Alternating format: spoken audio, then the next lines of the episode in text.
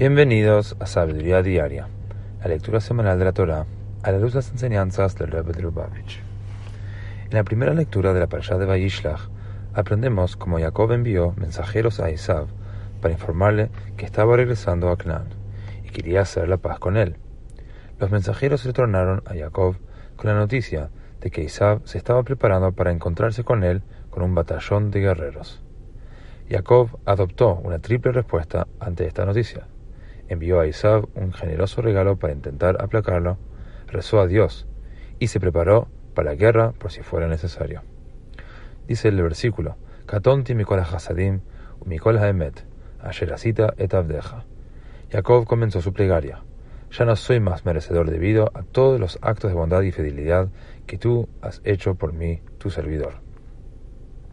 En el Gutesijot, tomo 15, el Rebbe nos enseña que a pesar de que Jacob ciertamente era consciente de sus muchos méritos, también fue capaz de ponerse por encima de la miopía humana natural y darse cuenta cuán infinitamente endeudados estamos todos con Dios. Con esta perspectiva, Jacob asumió humildemente que sus méritos eran insuficientes para merecer la protección de Dios.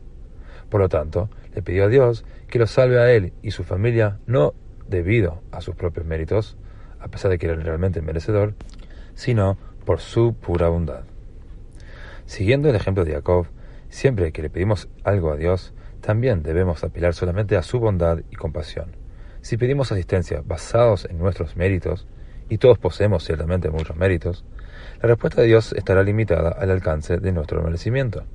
Pero cuando humildemente dejamos de lado nuestros méritos, demostrando que nosotros, como Jacob, nos hemos elevado por encima de nuestra miopía natural, Dios responderá con bendiciones que trascienden el orden natural.